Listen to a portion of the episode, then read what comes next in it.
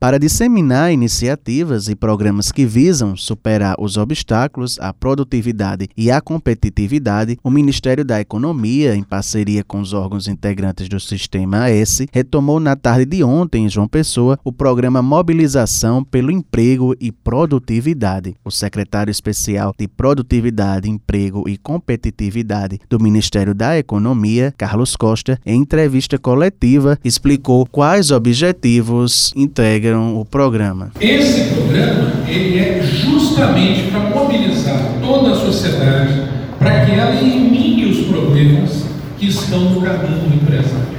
Então, uma mobilização para melhorar tudo aquilo que atrapalha, por exemplo, o setor da construção, que é o que mais gera emprego, é absolutamente fundamental.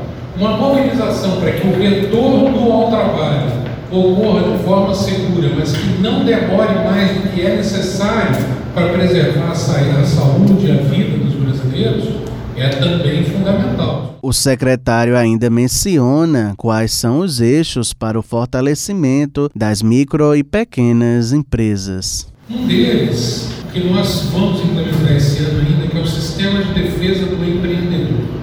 O segundo, que é um dos maiores problemas do micro e pequeno empresário, é ter crédito. É muito difícil você ser empreendedor sem ter crédito. E a terceira coisa que o empreendedor mais precisa é capacidade empresarial, porque muitas vezes o empreendedor é um bom técnico, é uma pessoa que teve uma ideia de produto muito boa, ou às vezes é um cara comercial muito bom, mas ele falta a parte de operações, falta a parte financeira, falta a parte de marketing, e ele fica limitado àquilo que ele já sabia fazer antes.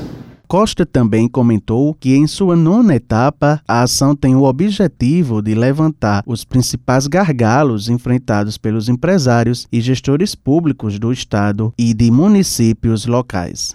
A ideia desse programa é que o governo federal ele é apenas parte de tudo que precisa ser feito para aumentar a produtividade do país. A outra parte depende muito dos governos locais depende muito da atuação local. Por exemplo, eu falei de obra de construção e de licenciamento. Isso é um exemplo.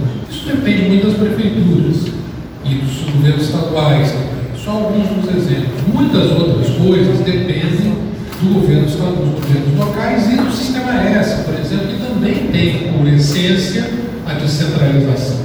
Então, quando a gente vai de estado em estado, a gente vai fazendo três coisas. Primeiro, comunicando o que a gente está fazendo.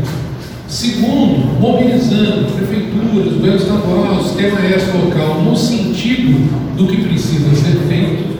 E, em terceiro lugar, ouvindo a estimativa é que o setor produtivo do Estado tenha o aplicativo Mobiliza Brasil, canal pelo qual qualquer cidadão pode sugerir melhorias para o ambiente de negócios em sua localidade. A ferramenta está disponível nas lojas Apple Store e Google Play e permite reunir sugestões e organizar dados que servirão de subsídios para a elaboração de políticas públicas. Lucas Duarte para a Rádio Tabajara, uma emissora da EPC, empresa Empresa Paraibana de Comunicação.